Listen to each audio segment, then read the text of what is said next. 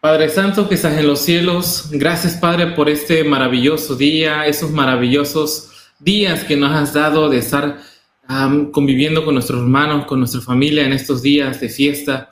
Ha sido maravilloso poder estar en contacto nuevamente con tu palabra. Son momentos de refrigerio, Padre, y ahora tenemos la oportunidad en la libertad de la conexión de Internet poder reunirnos de manera virtual y en ese momento poder estudiar tu palabra en temas que tal vez para muchos sean ah, difíciles de entender, tal vez sean algunos temas que no se han llevado a cabo, no se han tratado en nuestra mente, Padre, pero siempre, siempre lo estamos tratando de buscar, estamos tratando de buscar tu palabra con la sinceridad de encontrar tu verdad. Yo sé, Padre, que el día de hoy tocarás muchos corazones, sobre todo para poder entender cuál es su amor, cuál es su propósito, quién eres y cómo te manifiestas con nosotros, Padre. Acompáñanos, por favor, de que lo que diga Roberto no sean sus palabras, sino simplemente un instrumento y una voz al mensaje que tú quieres tocar en los corazones el día de hoy. Gracias, Padre, por todo. Todo eso pido en nombre de tu Hijo, Señor Jesús. Amén. Amén. Amén. Buenísimo, gracias eh, Arturo por ayudarnos con eso y ¿verdad? adelante Roberto con el resto del tiempo para, presentar el tema. Bueno, muchas gracias. Ahí vamos a poner la, presentación en, pantalla. Pero bueno, lo, primero es una sugerencia, ¿no? Tanto para mí como para todos, eh, en lo que es la forma de estudiar, que a partir de, este momento donde vamos a empezar a estudiar hechos puntuales para ver qué sucedió o qué sucederá, que, mm, que tomemos esa responsabilidad de no contradecir lo que ya hemos estudiado, ¿no es cierto? Que, usemos los principios, tanto que han dado Daniel como Jonathan, ¿no? Que Dios eh, no utiliza la fuerza, no utiliza la coerción, que no utiliza la violencia, que no destruye, que todo eso lo podamos poner en práctica, que aunque encontremos cosas en la Biblia que parezcan difíciles de entender, que, no desechemos los principios, sino que le pidamos sabiduría a Dios para encontrar cuál es la forma correcta de poder armonizar todos los textos, ¿no es cierto? Entonces, el tema de hoy se titula El fin del pecado. Pero para poder hablar del fin del pecado, no simplemente como un relato, como una cronología de, de hechos, sino verlo como la temática de esta semana, ¿no? Eh, bajo la lupa del carácter de Dios, tenemos que ver quién es Dios cuando se enoja, ¿no es cierto? O qué hace Dios cuando se enoja. Muchas veces encontramos en, la Biblia la, expresión ¿no? de la ira de Dios, el enojo de Dios, el furor. Entonces, eh, vamos a avanzar primeramente en este sentido para que una vez que tengamos claro cómo actúa Dios en, su, ira, entonces eso directamente nos va a llevar a los hechos que, queremos eh, entender, ¿no es cierto? Como es la destrucción final de los impíos. ¿Cómo hace Dios para tener ira y a la vez respetar los principios que anteriormente estudiamos, ¿no es cierto? No usar violencia, eh, no utilizar coerción, no utilizar fuerza, dar libertad. Pero bueno, sin negar que la Biblia habla de la ira de Dios. El primer texto se encuentra en Colosenses 3. Vamos a leer los versículos del 5 al 10. Y acá vamos a encontrar ya una posible contradicción o algo quizá difícil de entender que, que nos va a abrir el camino al resto del estudio, ¿no? Dice, haced morir pues lo terrenal en vosotros, fornicación, impureza, pasiones desordenadas, malos deseos, avaricia, que es idolatría, cosas por las cuales la ira de Dios viene sobre los hijos de desobediencia, en las cuales vosotros también anduvisteis en otro tiempo cuando vivíais en ellas. Pero ahora dejad también vosotros todas estas cosas, ira, enojo, malicia, blasfemias, palabras deshonestas de vuestra boca. No mintáis los unos a los otros, habiendo despojado del viejo hombre con sus hechos y revestidos del nuevo el cual conforme a la imagen del que lo creó, se va renovando hasta el conocimiento pleno en todos. Entonces, primero nos dice que a causa de esa lista de, cosas malas, de, pasiones, ¿no es cierto? eh, la ira de Dios viene sobre los hijos de desobediencia, pero después nos dice que dejemos la ira, que dejemos el enojo. Entonces, ¿cómo entendemos esto? ¿Acaso Dios es un padre que no da el ejemplo, que se toma la libertad de hacer lo que nos pide a nosotros que no hagamos? O sea, nos dice, no tengan ira, pero yo tengo ira. No maten, pero yo mato. No usen la fuerza, pero yo uso la fuerza. ¿Será que significa eso o que hay otra solución? Vamos a ver qué nos dicen el resto de los textos, ¿no es cierto? En Efesios 4, 31 dice, quítese de vosotros toda amargura, enojo, ira, gritería, maledicencia y toda malicia. Lo mismo que también 1 Timoteo 2.8 dice, quiero pues que los hombres oren en todo lugar, levantando manos santas, sin iras ni contienda. Entonces está claro que ya en tres textos el Señor nos está pidiendo que nosotros eh, no tengamos ira, que la ira no, no sea eh, un, una pasión que esté dentro nuestra, que, no utilicemos eso, ¿no es cierto? Pero sin embargo todavía no solucionamos el, por qué si Dios tiene ira. Este texto es bastante revelador en ese sentido.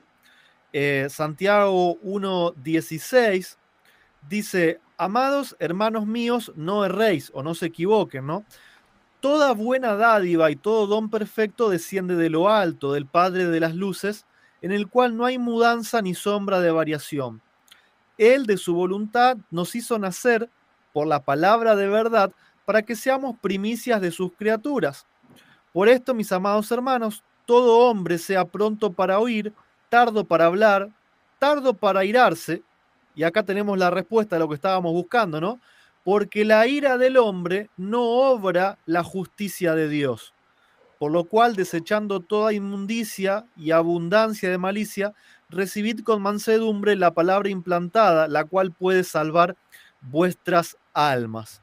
Entonces, lo que podemos entender de este texto es que la ira de Dios no es como la ira del hombre. La ira del hombre no, no actúa conforme a la justicia de Dios. Debemos entender que entonces la ira de Dios sí está de acuerdo a la justicia de Dios. Y ahora lo que tenemos que tratar de, entender es cómo es esa ira de Dios para, para no pensar mal de Él, ¿no es cierto? Para entender realmente cómo es su carácter. Pero lo primero que tenemos que desechar es que Dios se enoja de la misma forma que nosotros. Nosotros casi siempre, cuando nos enojamos, bueno, tenemos peores enojos que, que otros, ¿no? Algún día es, es peor, otro día es, un poco menos, pero siempre es malo, ¿no? Nuestro enojo eh, trae el querer castigar, nuestro enojo trae venganza, nuestro enojo trae rencor, el querer usar la fuerza. Y, por los principios que hemos leído, entonces la, ira o el enojo de Dios no es así. Entonces, ¿cómo es o en qué consiste o cómo actúa Dios cuando se enoja, ¿no es cierto? Y em, Romanos 1.18 dice, porque la ira de Dios se revela desde el cielo contra toda impiedad e injusticia de los hombres que detienen con injusticia la verdad. Eh, vamos a seguir leyendo Romanos 1, pero vamos a saltear los textos, ¿no? Vamos a ir directamente a las respuestas. Ahí leímos el versículo 18. Vemos que efectivamente Dios revela su ira, lo hace. Ahora, ¿cómo? En el versículo 24 dice, por lo cual también Dios los entregó a la inmundicia en las concupiscencias de sus corazones. El 26 dice, por esto Dios los entregó a pasiones vergonzosas. Y el 28 también dice, y como ellos no aprobaron tener en cuenta a Dios, Dios los entregó a una muerte reprobada para hacer cosas que no convienen. Entonces vemos que, lejos de enojarse como el ser humano, Dios cuando se enoja o cuando revela su ira, simplemente entrega. ¿Qué significa entrega? Deja de proteger, o sea, deja librado a que a cada uno le, suceda lo que ustedes se imaginen, ¿no? Pero cualquier cosa que sea de, por fuera de la protección de Dios, a eso me refiero, ¿no es cierto? En números 12.9 vamos a tener un, ejemplo, ¿no? de, de cuando un día Dios tuvo ira y cómo la reveló. En números 12.9 dice, entonces la ira de Jehová se encendió contra ellos y se fue. Y la nube se apartó del tabernáculo, y he aquí que María estaba leprosa como la nieve. Y miró a Aarón a María, y he aquí que estaba leprosa. Entonces vemos un caso muy puntual, ¿no? Dios revela su ira yéndose, apartándose. La nube que se aparta del tabernáculo había sido dada como protección, al igual que la columna de fuego. Y cuando Dios dejó de proteger a su pueblo, una de las, de las cosas que sucedieron es que María quedó leprosa, quedó enferma. Pero Dios no inventó la lepra, la lepra es una enfermedad que existe. La lepra es una enfermedad que circulaba. Y María se la agarró simplemente porque no tenía la protección de Dios, porque Dios se había retirado, ¿no? En Primera de Reyes 8:46 también nos cuenta otro hecho y dice, si pecaren contra ti, porque no hay hombre que no peque, y estuvierais airado contra ellos, y los entregares delante del enemigo para que los cautive y lleve a tierra enemiga, sea lejos o sea cerca, y bueno, la historia continúa, pero lo que nos interesa a nosotros es que el, el que está escribiendo tiene en su conocimiento que cuando Dios se enoje contra ellos, los va a entregar delante de sus enemigos. No va a poder hacer nada para protegerlos y van a quedar librados a lo que ellos sembraron.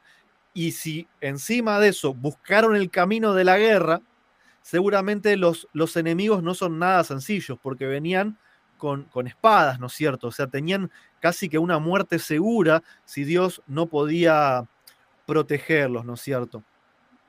Y Deuteronomios 32, 17 también nos va a dar un poquito más de luz sobre esto, ¿no? Eh, Dios hablando dice, sacrificaron a los demonios y no a Dios, a dioses que no habían conocido. Y lo vio Jehová y se encendió en ira por el menosprecio de sus hijos y de sus hijas. ¿Y qué dijo? Dije, esconderé de ellos mi rostro y veré cuál es su fin porque son una generación perversa, hijos infieles. Ellos me movieron a celo con lo que no es Dios. Me provocaron a ira con sus ídolos. Yo también los moveré a celos con un pueblo que no es pueblo.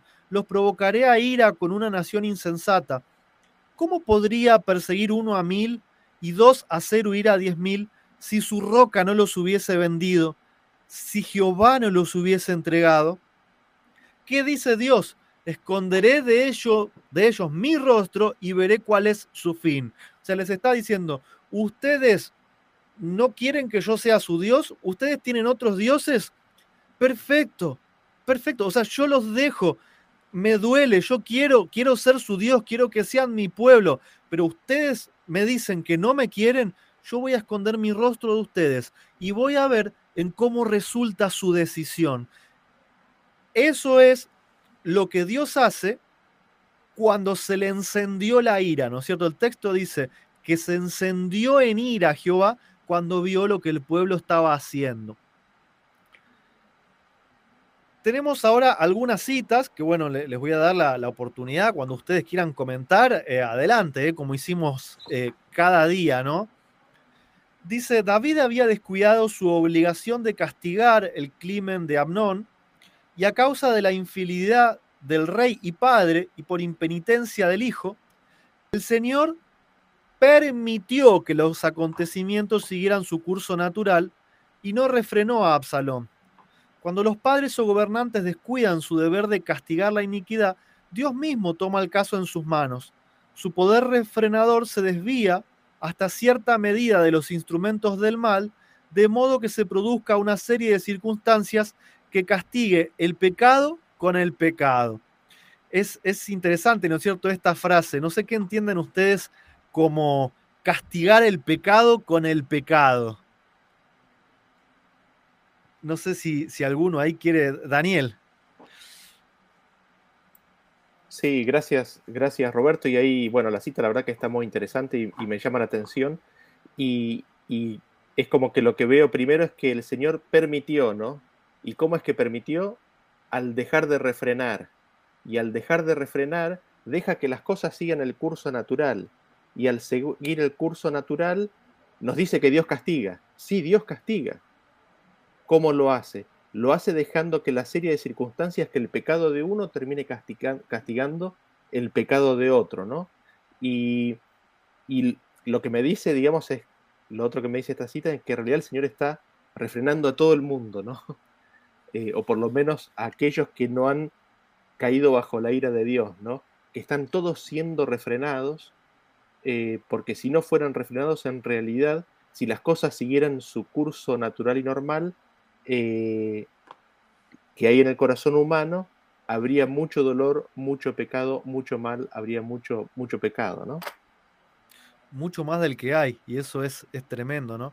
Aún, aún en mm. nuestro pecado el Señor sigue refrenando, como vos decías. Sí, Carlos. Sí, me viene a la mente eh, la caída de reinos sucesivos. Eh, y empezando con, el pueblo de Dios cayendo en manos de Babilonia. Entonces vemos que es descrito que, fue por su pecado que eso ocurrió y Babilonia es quienes están castigando al pueblo de Dios por su pecado. Pero el, lo que hicieron los babilonios con el pueblo de Dios, él es considerado un pecado. Y más adelante es castigado su pecado con los persas. y los persas son los que castigan a los babilonios por el pecado de las crueldades que cometieron contra los hijos de Dios. Y así sucesivamente, este, el pecado de uno es castigado con el pecado del otro. Este, y fue lo primero así que me, que me vino a la mente.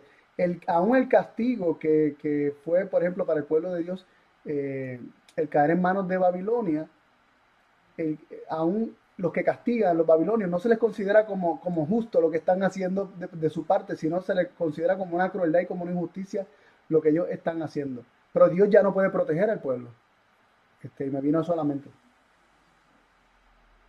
Exactamente, ¿no? E, excelente. Y mm, me, pareció interesante también lo, que decía Daniel, ¿no? Que Dios castiga, o sea, nadie niega que Dios castiga, porque seguramente lo, primero que sucede cuando alguien malentiende, ¿no? Lo que se está diciendo, es decir, eh, niegan, que Dios castiga, niegan que Dios destruye, y la Biblia dice que Dios castiga y Dios destruye. El tema no está en, eso, sino en cómo lo hace, ¿no es cierto? Eh, y el cómo es, es el todo, porque una cosa es bajar del cielo directamente y con su mano aplicar la disciplina, y otra cosa es eh, corriendo su rostro y dejando que las circunstancias sigan su propio curso, ¿no es cierto?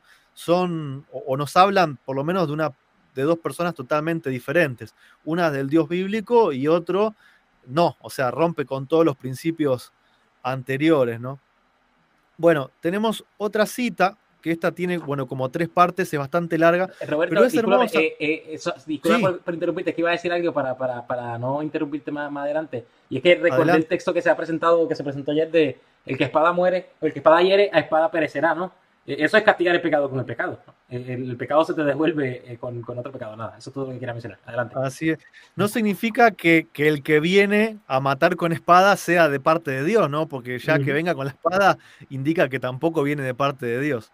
Así es. Em, esta cita me encantó mucho porque nos, nos simboliza a Dios como un padre de familia. ¿sí? Vamos a leer una cita que, que nos refiere a una escena familiar donde Dios es el padre de familia y se nos, se nos va a explicar cómo, cómo, Dios actúa con sus hijos, ¿no?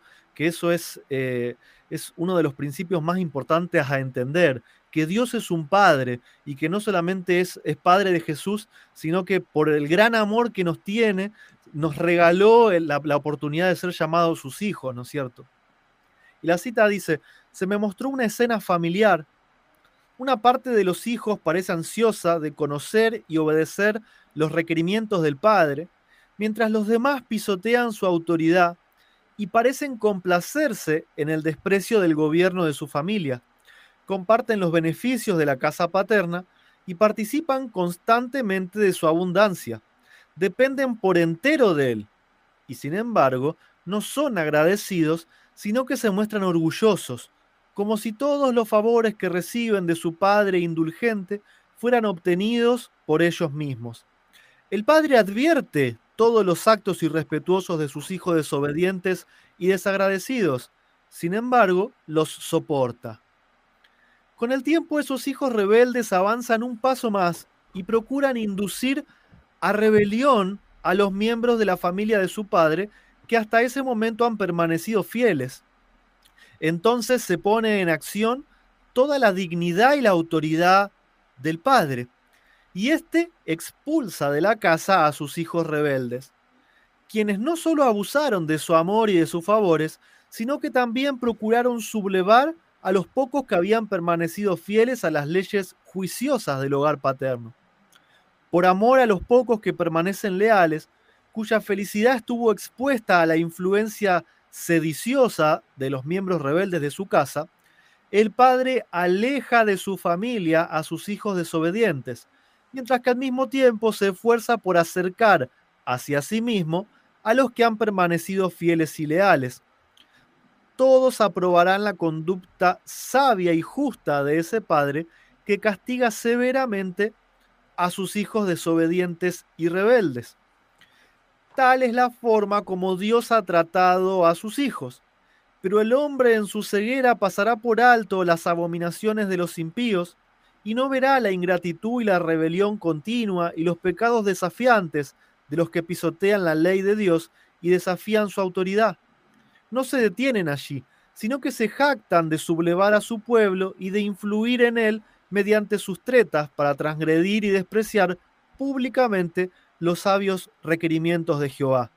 Algunos pueden ver solo la destrucción de los enemigos de Dios y consideran que Dios no tiene misericordia y es severo, no contemplan el otro lado, pero agradezcamos eternamente porque el hombre impulsivo y mudable, con todo su alarde de benevolencia, no es el que dispone los acontecimientos ni quien los controla. La, la compasión de los inicuos son crueles. No sé qué, qué ven en esta cita, pero el hecho de ver a Dios como un padre, ¿no es cierto?, que tiene que, administrar una casa donde hay hijos fieles e hijos rebeldes, ¿no es cierto?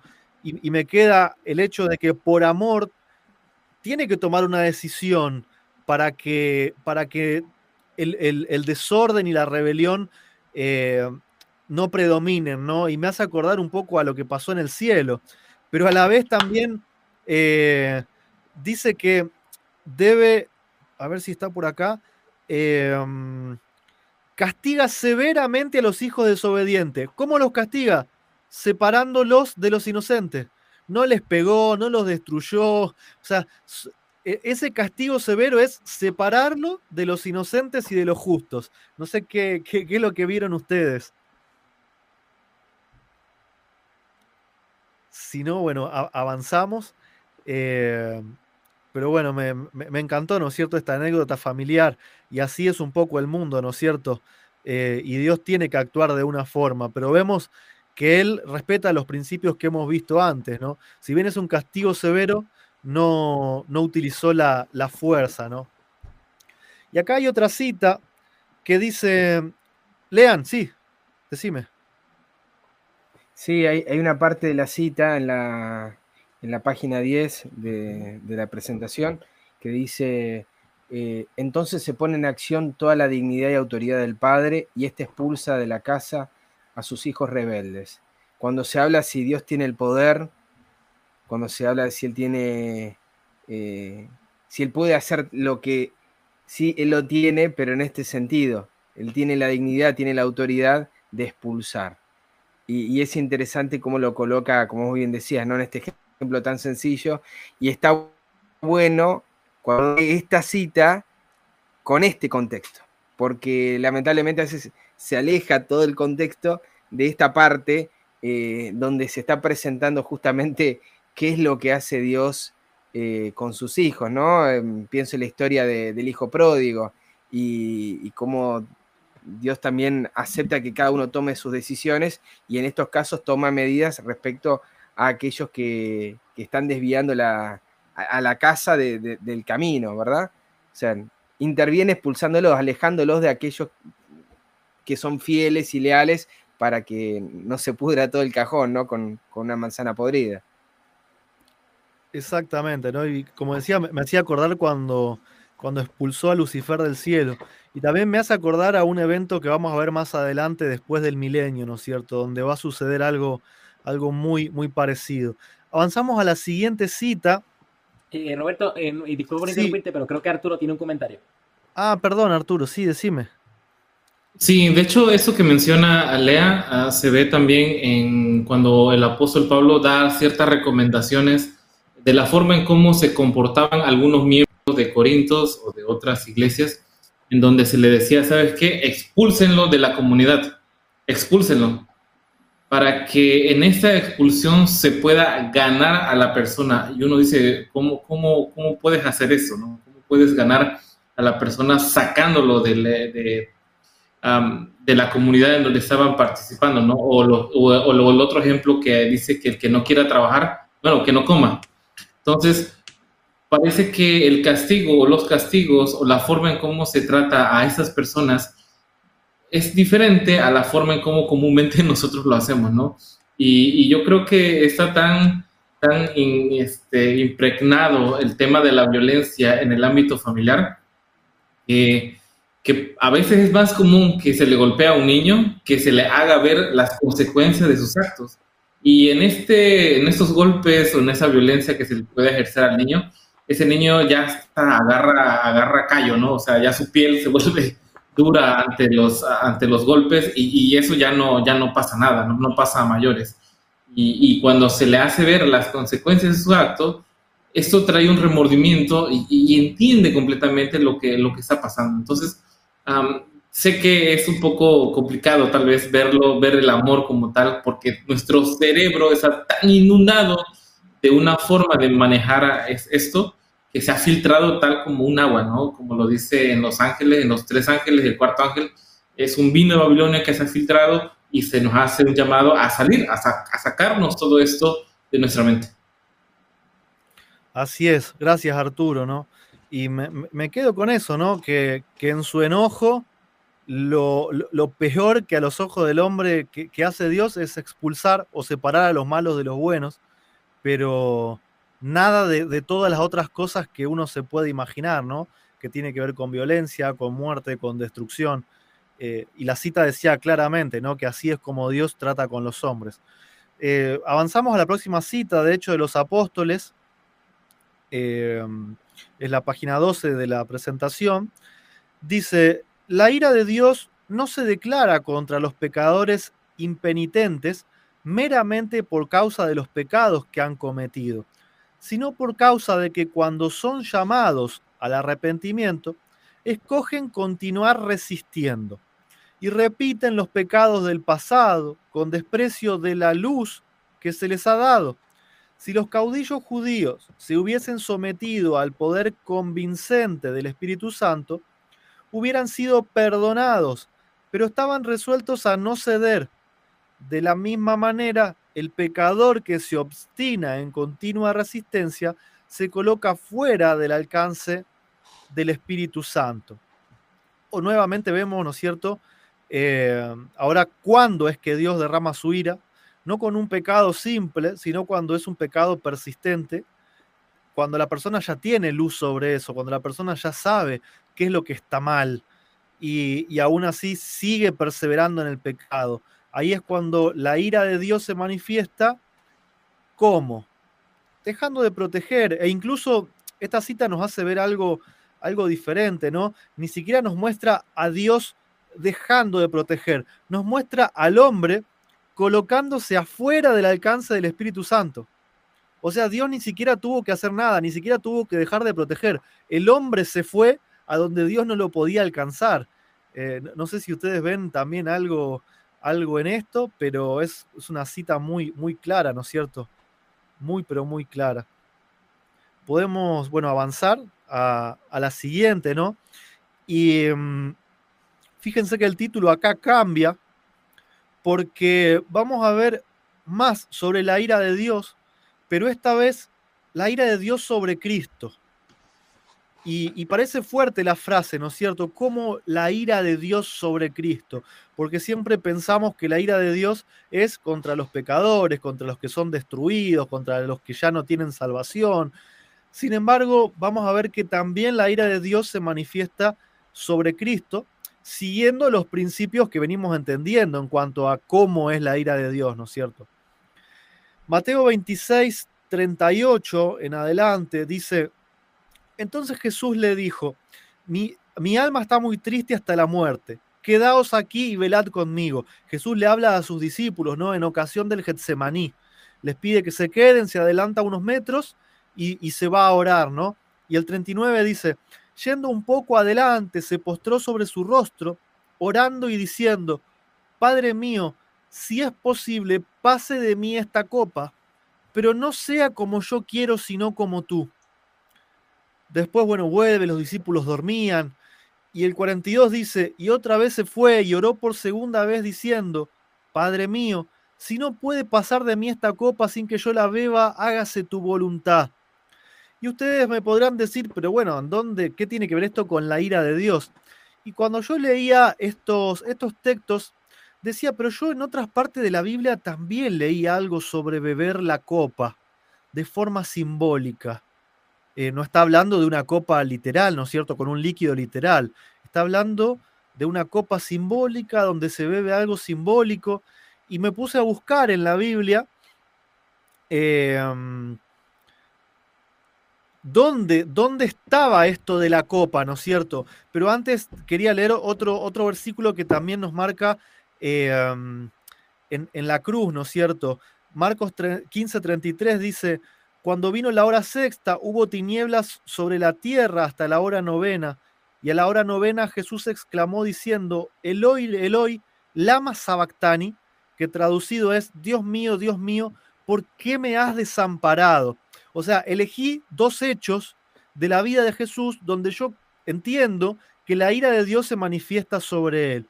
Primero en el Getsemaní, Jesús diciendo que no quiere beber la copa, o si es posible que no quiere beber la copa, y en la cruz creyendo que Dios lo había desamparado.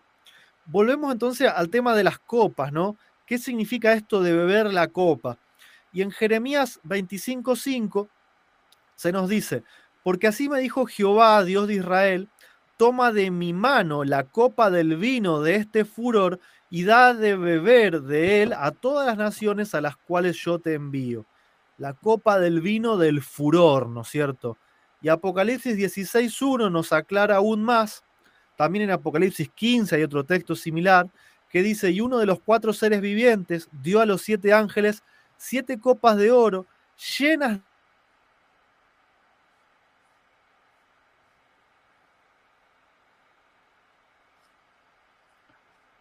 Eh, bueno, eh, estamos. Se el, termina... sí, no, el hermano Roberto va. Se desconecta un momentito, pero ¿verdad? Normalmente se, se conecta brevemente, así que, que, vamos a ser pacientes para, para esperarlo, ¿no? Así que. Este, no sé si hay. ¿Podemos comentar algo de lo, que, de lo que hasta ahora está comentando Roberto? Claro. Eh, no, no, sé si, si algún compañero, ¿verdad? En, en lo que pues eh, eh veo cómo está Roberto, puede, puede comentar algo. Sí, quizás lo que. Perdón. Sí, quizás lo que, lo que Roberto estaba tratando de introducir y, empezar a mostrarnos es, es, la experiencia que vive Cristo, ¿no? Nosotros recordamos que, que Cristo fue hecho maldición, ¿no? Que todos los pecados de la humanidad fueron puestos sobre él, ¿no? Eh, él fue hecho pecado y es, en ese momento, en cuando él entra en el Getsemaní en primer lugar, en el cual él dice, no quiero beber de esta copa, de que el peso de los pecados esté sobre mí, eh, pero sí es posible que se haga, que, se pase esta copa, pero que se haga tu voluntad y no la mía, ¿no? Y el peso de los pecados, eh, como habíamos visto en, en, los versículos anteriores, conlleva consigo mismo el hecho de la ira de Dios. ¿Por qué? Porque el rostro de Dios se retira, ¿no? Deja de ser visible a los ojos del pecador y, eso es lo que Jesús empezaba a experimentar en, en, eh, en el Getsemaní y que experimentó plenamente estando en la cruz, ¿no? La oscuridad de no poder ver qué es lo que había al otro lado de la tumba. El hecho de, de sentir como que la ausencia del Padre no estaba más, eh, o que el Padre no estaba más con él, ¿no? No sé si, si alguien quiere comentar algo más respecto de esto, pero esto me parece que es en lo cual nos estábamos enfocando. Jesús recibiendo sobre su mismo ser las consecuencias del pecado, no propios, pero sí de la humanidad entera, ¿no? Así es, Leandro, no sé si había levantado la mano. No, yo me quedé con otro comentario. Ah, ya le introdujo Daniel a otro tema y ya lo voy a desviar. Me quedé pensando en lo anterior. Ya Robert volvió, lo voy a añadir eh, brevemente. A ver si lo puedo añadir. Creo que está teniendo un problema técnico.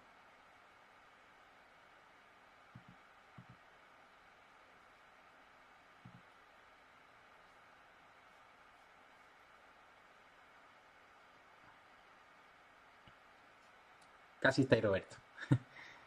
bueno, parece que está teniendo un problema técnico. Déjame escribirle.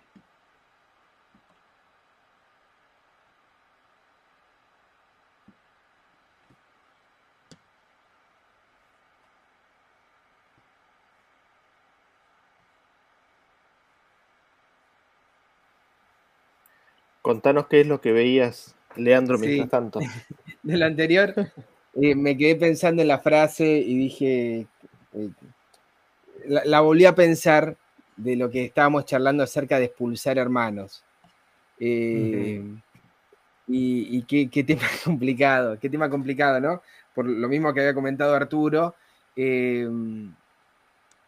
Eh, y me quedé pensando en, no sé, me acuerdo hace un tiempo atrás, Carlos mencionaba un ejemplo en, en, un estudio privado respecto a, a, Isaac, que cuando lo perseguían, aparece Génesis 26, eh, él agarraba y se iba a otro lugar. Y yo imagino que, en esa libertad es la que Dios nos está llamando, eh, y ese también es el cuidado que nosotros debemos darle a, los hermanos. Y que si tenemos un problema en un lugar, Mateo 10, no vayamos de ahí. Y que eh, ni el polvo de nuestros pies de esa ciudad quede pegado en, nuestra suela. Entonces, bueno, pienso en, en cuanto a, esto de el control de la iglesia, que algunos lo asumen de esa manera, eh, el tema de expulsar en algún sentido como perseguir, de que si alguno no está de acuerdo a las normas doctrinales de nuestra congregación, hay que sacarlo, hacerle, enjuiciarlo y, hacerle pasar por todo un problema, cuando el Evangelio es, es diferente en ese sentido. Y, pensaba en, este, en ese pasaje que creo les compartí en privado, Tito 3, 9 al 10, más a las cuestiones necias, genealogías, contenciones y debates acerca de la ley, evita. O sea, si hay un problema, evítalo respecto a esos temas, porque son sin provecho y vana. 10. Rehúsa hombre hereje, después de una y otra amonestación. Rehusalo, o sea, está con ese... Bueno, ya está, no voy a seguir por ese camino, no voy a seguir discutiendo sobre ese asunto. Eh, lo pensaba en ese sentido en relación a lo que ayer había compartido eh, Sí, Jonathan. de libertad, fuerza y muerte. Gracias, Leandro, ¿no? Y ya tenemos de vuelta a Roberto, ¿verdad? Ya, ya, ¿verdad? Eh, así que adelante, Roberto, con confianza. Acá estoy. Bueno, disculpen cosas que uno no maneja. Eh, conexión de internet de tercer mundo, así que. Pero bueno, estábamos entonces con el tema de, las copas, ¿no? De beber la copa. ¿Qué, qué, qué es lo que esto significa? Y mm, estábamos leyendo el pasaje de Jeremías, creo que ese sí se había escuchado. Y eh, bueno, en Apocalipsis también, ¿no? Estoy acá ubicando el texto, discúlpenme. decía, bueno, uno de los cuatro. el de Apocalipsis. 16.1 decía, y uno de los cuatro seres vivientes dio a los siete ángeles siete copas llenas de oro, llenas de la ira de Dios que vive por los siglos de los siglos. Entonces, en la Biblia esto simbólico de beber la copa tiene que ver con la ira de Dios, ¿no es cierto? Beber la copa de la ira de Dios es un trago amargo, una situación que uno no, quisiera estar, ¿no es cierto?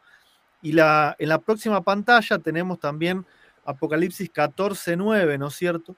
Que está la ira de Dios eh, plenamente en el mensaje del tercer ángel, ¿no? Dice, el tercer ángel lo siguió diciendo a gran voz, si alguno adora a la bestia y a su imagen, recibe la marca en su frente o en su mano, él también beberá del vino de la ira de Dios, que ha sido vaciado puro en el cáliz de su ira, y será atormentado con fuego y azufre delante de los santos ángeles y del Cordero. Bueno, acá es, este texto es tremendo, ¿no es cierto? Porque nos está hablando de, de un tercer ángel que es, un, es simbólico, ¿no es cierto? Porque es un mensaje, nos está hablando de una bestia que es simbólico, de la imagen de la bestia, que es simbólico, de una marca en la frente o en la mano, que también es simbólico, del vino de la ira de Dios, que ha sido vaciado en el cáliz, que el cáliz es una copa, ¿no? Que también es simbólico. Y la última parte del texto dice, ¿no es cierto?, que serán atormentados con fuego y azufre delante de los santos ángeles y del Cordero. Lo interesante es que la mayoría de las personas leemos este texto, creemos que todo es simbólico hasta que llegamos al final, ¿no?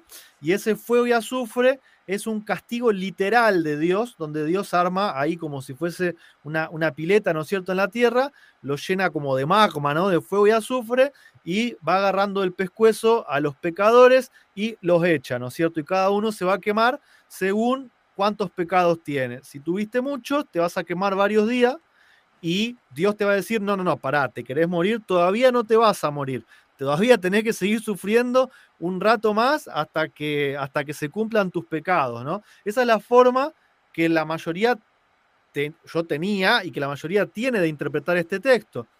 Pero si todo es simbólico, ¿no será que también esto del fuego y azufre eh, también es un símbolo, ¿no es cierto? Y que se puede explicar, que la Biblia también lo explica de otra manera, ¿no es cierto? Pero bueno, me quedo con el tema del, del vino de la ira, ¿no es cierto?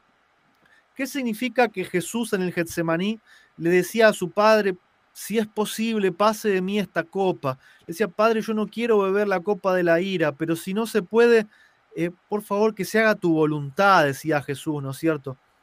Y, y como quien dice, ¿no? Eh, Jesús tenía que beber de esa copa sin él haber sido responsable, sin haber sido culpable, sino haciéndose responsable por nosotros. O sea, Él eh, la, iba a beber de esa copa en, vez de mí, ¿no es cierto? En mi lugar. Y, bueno, la sierva del Señor también nos, nos habla un poco de estos dos hechos, ¿no es cierto?, que, que encontré en la Biblia, tanto del Getsemaní como de la cruz.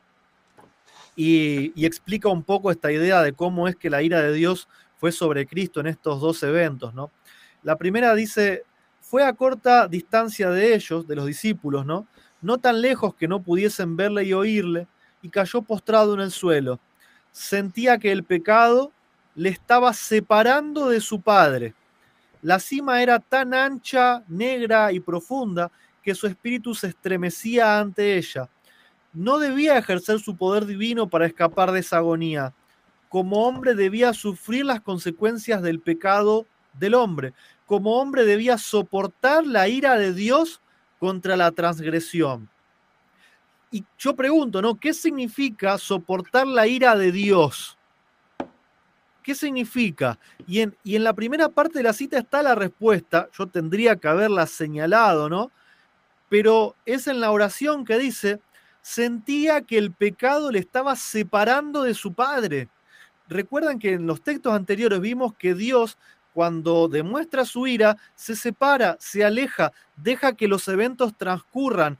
Y Jesús, con todo el pecado encima, empezó a sentir que su padre no estaba con él y sabía, en ese momento supo que debía soportar la ira de Dios sobre él. No sé si, si ustedes ven lo mismo, ahí yo los estoy mirando. Sí, Daniel. Sí, gracias, perdón, pero es como que vi algo y quería compartirlo y es el hecho de que dice, debía sufrir las consecuencias del pecado del hombre.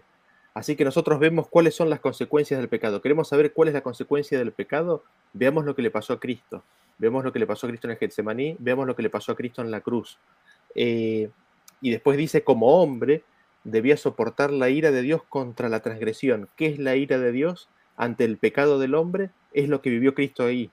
Es lo que Cristo vivió en la cruz. ¿Y qué es lo que vivió Cristo? Es la separación de Dios, ¿no? el, hecho de que los pecados le taparan la vista de Dios. Y el tema es que Cristo no podía ver más allá de los portales de la, tumba. Es una separación eterna. Es lo que se conoce como la segunda muerte. Eso, eso, las consecuencias del pecado en el hombre aplastan a Cristo, digamos. Y esa es, esa es la ira de Dios en la separación eterna. Eso es la consecuencia del pecado del hombre, ¿no? Así es. Así es, tal cual. Carlos. Sí, quería, para añadir a lo que Daniel estaba diciendo, quería leer el Salmo 40.12, que es un salmo que el libro de Hebreos lo conecta con Cristo y dice que, un, que, Cristo quien habla por medio del salmista. Eh, en versículos anteriores, pero el versículo 12 dice lo siguiente, porque me han cercado males hasta no haber cuánto. Me han nacido mis maldades y no puedo ver. Se han aumentado más que los cabellos de mi cabeza y mi corazón me falla. Entonces ahí vemos este, eh, nuestros pecados, que Cristo los hizo suyos, los llama sus maldades, este, que se han multiplicado más que los cabellos de su cabeza. ¿Y qué es lo que le hace los pecados? Él no puede ver, entre varias cosas. Lo primero que dice, no puedo ver. ¿Qué es lo que no puede ver? Bueno, aquí nos decía la cita que, que, Cristo este, no podía este, ver el, ¿verdad? Este, el pecado, eh, lo estaba separando del Padre, no puede ver el rostro reconciliador del Padre, no puede ver, eh, como mencionó Daniel, este, más allá de la tumba. Eh, todas esas cosas no puede ver. Pero son los pecados sobre él lo que le impiden ver. Y, y aumentándose estos pecados más que los cabellos de su cabeza, ¿qué es lo que le ocurre a su corazón? Su corazón le falla. Este, así que nada, comentando esto acerca de lo que el pecado hace este, emocionalmente y también sobre el cuerpo, ¿no? Sí, es, verdad. Tuve que dejar afuera varios textos porque no podía poner 100 imágenes, pero hay por lo menos dos o tres que hablan justamente mm, de, cómo el pecado afecta en el corazón, literalmente, ¿no? Eh, así como él dice, mi corazón me falla, hay otros en sintonía. Sí, Dani. Sí, perdón, y ahí me, recordé algo que había comentado Carlos antes, y el hecho de que Jesús dice, en el Getsemaní estoy triste hasta la muerte, ¿no? ¿Y qué estaba haciendo? ¿Estaba exagerando Cristo? no, estaba, estaba declarando la verdad. Tenía un peso de tristeza tan grande que, era hasta la muerte. La muerte estaba cerca, ¿no? Así es, ¿no? Vemos lo, que, o sea, vemos el, el, principio, una puntita de lo que se siente estar lejos de Dios. Y mm, quizás alguna vez hemos sentido un poquito de eso, pero no todavía al, nivel que lo sintió Jesús, ¿no? Pero es, tremendo. Y vemos cómo entonces, aunque somos pecadores, Dios está con nosotros día a día y aunque muchas veces nos olvidamos de, pedírselo, Dios está, si no estaríamos casi agonizando como, como Cristo, ¿no? Seguimos, seguimos con la siguiente cita de, de Sing of the Times, la, la imagen número 19. Y esta, esta cita a mí oh, casi que me, hizo derramar lágrimas eh, cuando la leí, ¿no? Y bueno, en realidad toda la historia de Cristo es, es un poco así, ¿no? Las que vienen ahora adelante también. Eh, dice así, ¿no? Estaba sufriendo en el lugar del hombre como transgresor de la ley de su padre. Aquí estaba la escena de la tentación. La luz divina de Dios se alejaba de su visión y él pasaba a manos de los poderes de las tinieblas. En la agonía de su alma yacía postrado en la fría tierra. Se daba cuenta del ceño fruncido de su padre.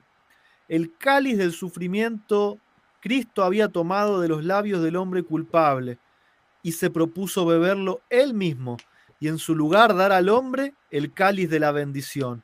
La ira que habría caído sobre el hombre caía ahora sobre Cristo, ¿no? Eh, me pasa un poco como a Jonathan ayer, quisiera subrayar toda la cita, ¿no? Porque es una, una parte más importante que la otra, ¿no? Primero, la luz divina alejándose de la visión de Cristo, o sea, Dios apartándose. ¿Por qué? Porque Cristo, por él mismo, decidió llevar los pecados del hombre. Él mismo decidió hacerse responsable. Y entonces Dios tiene que tratarlo como, como al verdadero responsable, por más que él no lo sea, ¿no? Eh, ya estaba en agonía, eh, su alma eh, agonizando, postrado en tierra, y, él ya dice que se daba cuenta del ceño fruncido de su padre. Imaginarse el ceño de Dios, ¿no es cierto?, en, una posición de, enojo, ¿no? De, de, desprecio hacia el pecado, no hacia la persona, pero sí hacia el pecado y obviamente el pecado en este caso está sobre la persona. Y, otra vez nos vuelve a hablar del cáliz, ¿no? También la sierva de Dios nos habla del cáliz que, el ser humano debía tomar, pero que Cristo elige tomarlo.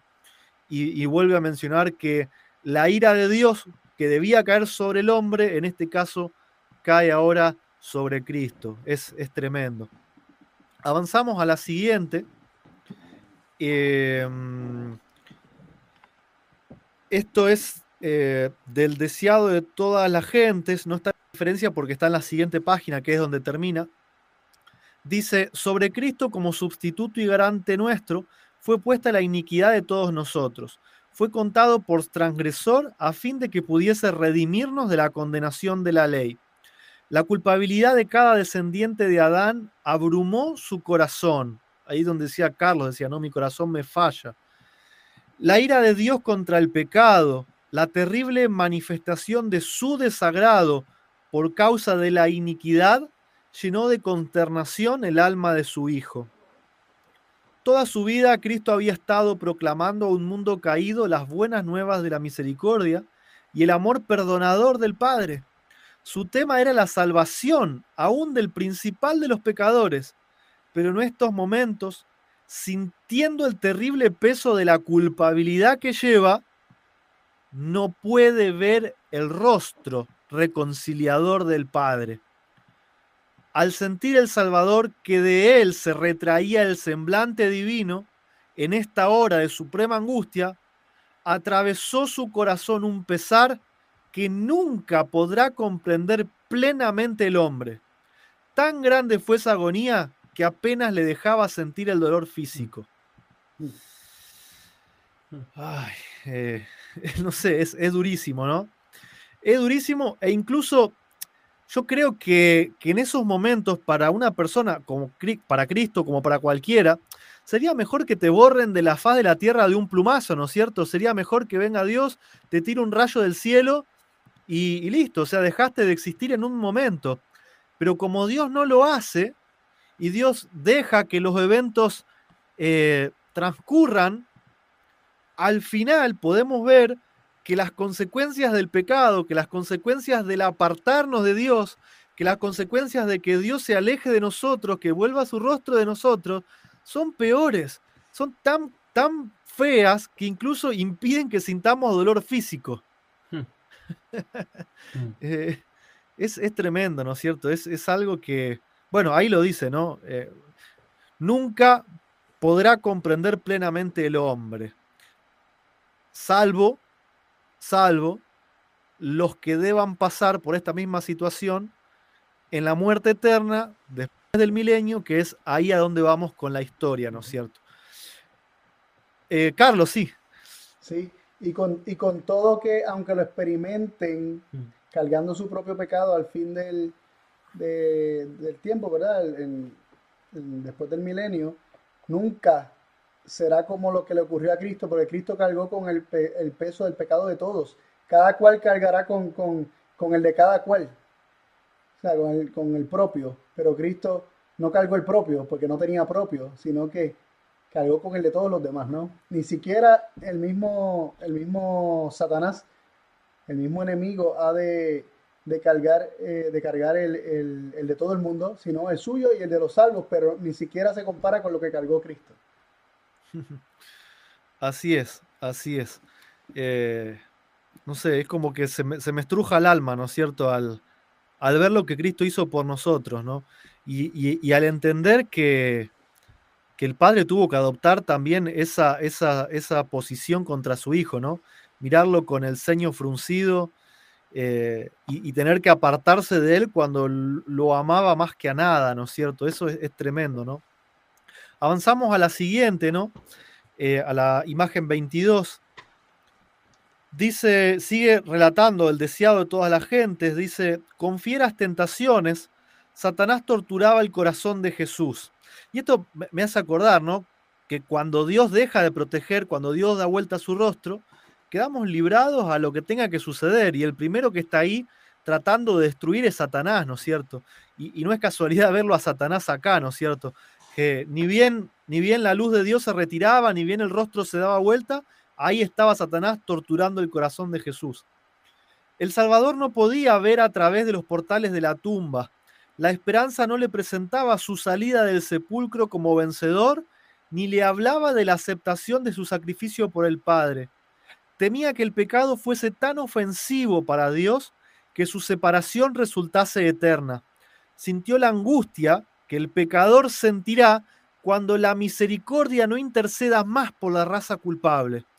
el sentido del pecado que atraía la ira del Padre sobre él como sustituto del hombre fue lo que hizo tan amarga la copa que veía que bebía el Hijo de Dios y quebró su corazón. Acá ya estamos en ocasión de la cruz, ¿no es cierto? Cuando Cristo ya estaba siendo crucificado. Fíjense que no dice el estar clavado de pies y manos, el tener sed, el, tener toda la espalda rajada por el látigo, la, frente chorreando sangre por la corona de espinas. No dice que eso lo, lo hacía amargo. ¿Qué era lo que le hacía ese trago tan amargo? Sentir que quizás iba a quedar separado del Padre eternamente, que nunca más lo iba a poder ver y que no iba a poder salir de la tumba. Ese es el sentimiento de, cargar con el pecado. Un sentimiento inexplicable, ¿no es cierto? Y bueno, avanzamos, eh, sigue relatando, ¿no es cierto? Em, la, historia cuenta que en la cruz se formó una nube negra. La sierva del Señor dice que esto no fue un fenómeno natural, o sea, fue a causa del pecado, que no, que no se veía absolutamente nada, ¿no? Pero también dice que en esa densa oscuridad se ocultaba la presencia de Dios. Él hace de las tinieblas su pabellón y oculta su gloria de los ojos humanos. Dios y sus santos ángeles estaban al lado de la cruz. El Padre estaba con su Hijo. Sin embargo, su presencia no se reveló. Si su gloria hubiese fulgurado de la nube, habría quedado destruido todo espectador humano. En aquella hora terrible, Cristo no fue consolado por la presencia del Padre. Pisó solo el lagar y del pueblo no hubo nadie con él. Eh, de mientras que veo a ver si hay alguna mano, yo rescato esto, ¿no? Eh, si bien el Padre no puede consolar a su Hijo, no lo puede proteger, y eso es lo que, eso es su ira, no es lo que Cristo bebe, aún así el Padre está ahí, mirando a su Hijo. Es, e, es, algo que, bueno, yo que soy padre, lo, puedo entender, ¿no? Incluso si, si, si veo que mi hijo se está destruyendo solo con sus acciones, sería incapaz de irme lejos, ¿no es cierto? Y no saber qué le sucedió me quedaría hasta ahí, hasta último momento, viendo a ver si hay algo más que hacer. Y a pesar del enojo del padre y de su ira y de su ceño fruncido, ahí en la oscuridad él estaba. Estaba amando a su hijo. Sí, Dani. Sí, gracias Roberto. Y, es un poco, un poco lo, lo que estabas mencionando ahora, ¿no? Que el, digamos, el, rostro del Padre, Cristo no lo veía más porque el peso de los pecados se lo tapaba, ¿no es cierto? La nube de pecados se lo tapaba y él no podía contemplar más. El pecado le impedía, no el suyo, sino el nuestro, nuestro pecado sobre él le impedía ver el rostro del Padre. Sin embargo, y acá vemos algo importante, ¿no? Que la ira de Dios estaba sobre el sustituto, sin embargo, Dios estaba ahí con su Hijo y estaba sufriendo. Si nosotros nos ponemos a pensar, es terrible eso. Eh, y el hecho de quedarse quieto, ¿no? De no, de no reaccionar, digamos, no, no fue y atacó a los sacerdotes, no fue y atacó a los soldados romanos, eh, sino que en realidad los estaba llamando, ¿no? Por medio de su espíritu. Y, y lo que vemos en Cristo es, es la paga del pecado, ¿no? La paga del pecado es muerte. Estamos viendo en Cristo el pecado dando su paga, el pecado de la humanidad dando su paga de Jesucristo, ¿no? Es así, y, fíjense cómo el, pecado es tan desgraciado que no solamente le da la paga al hombre, sino que en cierto sentido, no, en cierto sentido, o sea, eh, en, un sentido directo, Dios es, es es la persona principal que sufre también por el pecado, porque va perdiendo a sus hijos. De a uno va viendo cómo caen en, la muerte eterna, y esta vez era su hijo unigénito, pero cuando eso nos sucede a nosotros, Dios es el primero que está ahí sufriendo, ¿no? Y eso lo causa el pecado. Eh, a veces lo hacemos a Dios el, victimario, ¿no es cierto? El victimario, e, el que, el que da la paga del pecado, es el jefe que, que te paga, cuando en realidad Dios es una víctima más del pecado, ¿no? Y es el, tal vez el que más sufre, porque el que muere, muere, pero después el que queda vivo es el que sigue sufriendo por el que murió, ¿no? Eh, eso es, terrible. Avanzamos entonces a la siguiente. Ustedes me frenan, por favor, cuando ustedes quieran. Em, sigue diciendo, ¿no? El deseado de todas las gentes. Ningún ojo podrá atravesar la lobreguez que rodea la cruz, y nadie podrá penetrar la lobreguez más intensa que rodeaba el alma doliente de Cristo. Los airados rayos parecían lanzados contra él mientras pendía de la cruz. O sea, la naturaleza se había vuelto loca, oscuridad, terremoto, rayos, había como una tormenta, ¿no? Y todo parecía como que apuntaba a Cristo. Entonces exclamó Jesús a gran voz diciendo, Eloi, Eloi, lama sabactani, Dios mío, Dios mío, ¿por qué me has desamparado? Y, vemos ¿no? que las citas anteriores nos decían que la ira de Dios estaba sobre Cristo, y es lo que, lo que había visto cuando leíamos los versículos bíblicos, ¿no? Una vez que alguien se siente que, está desamparado por Dios y separado, es porque, porque está bebiendo de ese cáliz, ¿no? Y me recuerdo de Caín también, ¿no? Cuando Caín dice, eh, tú me has abandonado, me has echado de tu presencia, cuando era el pecado que mismo que Caín había cometido, lo que no le permitía sentirse cerca de Dios, ¿no? Y, fíjense lo que, lo que la gente pensaba, ¿no? Dice, cuando la lobreguez exterior se asentó en derredor del Salvador, muchas voces exclamaron, la venganza del cielo está sobre él, son lanzados contra él los rayos de la ira de Dios, porque se declaró hijo de Dios. Muchos creían, muchos que creían en él, oyeron su clamor desesperado, las esperanzas los abandonó y si Dios abandonó a Jesús, ¿en quién podían confiar sus seguidores? Vemos como el hombre siempre desde la antigüedad, ¿no? malinterpretando a Dios o, no conociéndolo, porque hasta le echaban la culpa. En, una cosa tenían razón, o sea, Cristo estaba recibiendo la ira de Dios, pero estaban equivocados en cuanto a, al motivo, ¿no? Ellos creían que porque era que Jesús se hizo hijo de Dios, y la realidad era que en realidad estaba llevando el pecado de ellos, ¿no? Cuán, cuán confundidos y cuán equivocados estaban incluso presenciando la, muerte más dolorosa de toda la historia del, universo, ¿no? Y mm, vamos a avanzar porque, bueno, ya tenemos la cita que nos dijo, ¿no? Que eso mismo que sucedió con Cristo va a suceder con los pecadores que se pierdan eternamente, que es la conclusión de este tema, ¿no? Y entonces eh, vamos a leer varios textos bíblicos que nos van a demostrar cómo es que se derrama la ira de Dios sobre el pecador, ¿sí? acercándonos ya al final de lo que es la presentación, eh, relatando estos sucesos ¿no? que, Leandro decía que tanto interés nos traen. ¿no? En Jeremías 25 vamos a leer varios versículos que dicen así, ¿no? Les dirás pues, así ha dicho Jehová de los ejércitos, Dios de Israel bebed, embriagaos, vomitad y caer, y no os levantéis, a causa de la espada que yo os envío entre vosotros. O sea, Dios enviando espada, por un lado, pero los textos que leíamos los días anteriores que decían no con ejército ni con fuerza, o otras versiones dicen no con ejército ni con espada. Hasta había una canción que nos cantaban cuando éramos chiquitos, ¿no es cierto? Que, que tenía esa letra, ¿no? No con ejército ni con espada, más con su Santo Espíritu, decía la canción. Y, sin embargo nosotros leemos la Biblia y nos imaginamos a Dios con una espada literal viniendo a cortar cabezas, ¿no? Sin embargo sabemos que la, la espada es la palabra, ¿no? A causa de la palabra que yo os envío a vosotros.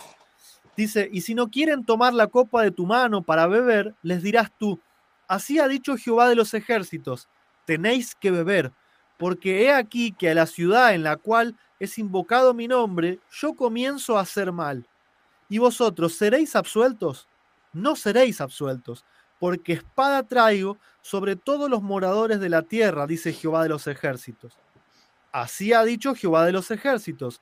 He aquí, esta es, a ver, acaba de explicar cómo es que Jehová trae espada, ¿no? Dice, así ha dicho Jehová de los ejércitos. He aquí el mal irá de nación en nación, y grande tempestad se levantará de los fines de la tierra, y yacerán los muertos de Jehová en aquel día desde un extremo de la tierra hasta el otro. no se endecharán, ni se recogerán, ni serán enterrados, como estiércol quedarán sobre la faz de la tierra. Esto es lo que nos abre un poco el, camino a entender qué pasa con los impíos, ¿no es cierto?, en el final.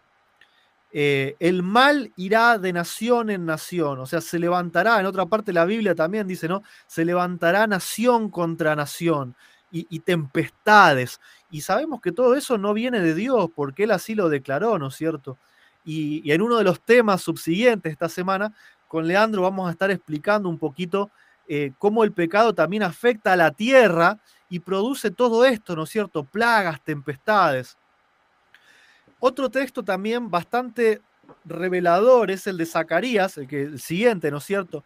Zacarías 14, versículo 10, que nos habla perfectamente ya de lo que va a suceder después del milenio, ¿no es cierto? Dice, toda la tierra se volverá como llanura desde Jeba hasta Rimón, al sur de Jerusalén, y ésta será enaltecida y habitada en su lugar, desde la puerta de Benjamín hasta el lugar de la puerta primera, hasta la puerta del ángulo, y desde la torre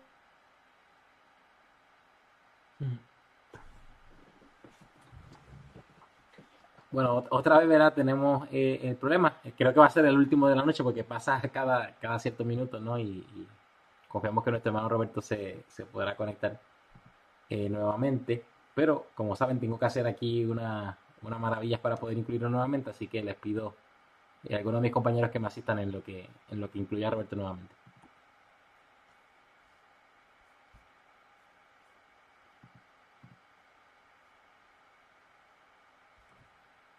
ya está conectado, permítanme añadirlo brevemente aquí a la presentación. Roberto. Todavía no te están escuchando las personas, Roberto. Déjame eh, añadirte ahora. Ahora sí, ya está ahí. Ahí está. Bueno, gracias y disculpas nuevamente. Algo que no está dentro de mi, de mi control. Em, estábamos leyendo entonces Zacarías, ¿no es cierto? Zacarías 14, capítulo 14, versículo 10. Y vamos a esperar que la presentación esté en pantalla, así pueden seguir, ¿no es cierto? Estaba describiendo lo que pasa después del milenio, donde la tierra se hace una llanura, ¿no? Y, ahí aparece la nueva Jerusalén. En el versículo 11 dice, morará en ella y no habrá nunca más maldición, sino que Jerusalén será habitada confiadamente. Pero ahora nos va a contar qué pasa afuera de la Nueva Jerusalén. Porque están los salvos y están los perdidos. Versículo 12 dice, y esta será la plaga con que herirá Jehová a todos los pueblos que pelearon contra Jerusalén. Recuerden que eh, después del milenio, Satanás quiere formar un ejército y atacar la santa ciudad, ¿no? Y acá dice que Dios los va a herir con una plaga. ¿Cuál es esta plaga? ¿O de qué forma podemos entender de que Dios los hiere con una plaga? Dice, la carne de ellos se corromperá, estando ellos sobre sus pies, o sea, estando vivos, y se consumirán en las cuencas de sus ojos, y la lengua se les deshará en la boca obviamente, después de todos estos días de estudio, vamos entendiendo cómo es el lenguaje bíblico, ¿no es cierto? Que cuando dice que Dios hace algo, por ejemplo acá, ¿no? Que Jehová hiere, en realidad lo que nos está diciendo es que Jehová los desprotege, los deja librado a los sucesos. ¿Y qué les pasa? Al estar lejos de Dios y no recibir de su vida, se les pudre la piel, se les cae la piel estando vivos, se les consume la cuenca de los ojos, se les deshace la lengua. Ese es el resultado de cuando la vida de Dios ya no fluye sobre el hombre, ¿no es cierto? Es, es tremendo. Y el próximo, la próxima imagen que nos va a mostrar Isaías 13, también nos da una visión, ¿no es cierto?, de este momento. Y dice, Aullad, porque cerca está el día de Jehová. Vendrá como asolamiento del Todopoderoso. Por tanto, toda mano se debilitará y desfallecerá todo corazón de hombre. Otra vez lo que Carlos dijo, ¿no? Mi corazón me falla, el corazón de Jesús se quebrantó. Ahora, estando fuera de la Nueva Jerusalén, fuera de la protección de Dios, la piel se les pudre, el corazón le falla, ¿no es cierto? Y se llenarán de terror. vayamos eh, comparando con lo que le pasó a Jesús, ¿no es cierto? Jesús estaba lleno de terror porque pensaba que no iba a volver de la tumba, ¿no? Dice, angustias y dolores se apoderarán de ellos. Tendrán dolores como mujer de parto. Se asombrará cada cual al mirar a su compañero. Rostros, sus rostros como rostros de llamas. Y acá vamos a unirlo, recuerdan con lo que leímos en Apocalipsis que decía, eh, serán destruidos con fuego y azufre y dijimos que tal vez era algo simbólico y no precisamente que Dios los iba a derretir en fuego y azufre. Bueno, acá ya vemos que la Biblia habla de que los rostros parecían como rostros de llamas. ¿sí? La carne se les pudría, se les desaparecía la lengua, los ojos, y que iban a tener terror y dolor como, como nunca sintieron antes, ¿no? Como si sintió Jesús, y pero que iban a mirar a su compañero y es como que la cara estaba prendida a fuego, ¿no? Y el versículo 9 dice, He aquí el día de Jehová viene, terrible, y de indignación y ardor de ira, para convertir la tierra en soledad y raer de ella a sus pecadores. Avanzamos al siguiente texto que también está en Isaías, capítulo 33, que dice, Ahora me levantaré, dice Jehová, ahora seré exaltado, ahora seré engrandecido. Concebisteis hojarascas, rastrojos daréis a luz. El soplo de vuestro fuego os consumirá, y los pueblos serán como cal quemada, como espinos cortados serán quemados con fuego. Vayan pensando, por favor, si, ustedes ven, o sea, ¿qué es lo que ven de esto que estamos leyendo, ¿no? En cuanto al soplo de vuestro fuego, a que son como espinos que se queman, como cal quemada, porque quiero saber su opinión, ¿no es cierto?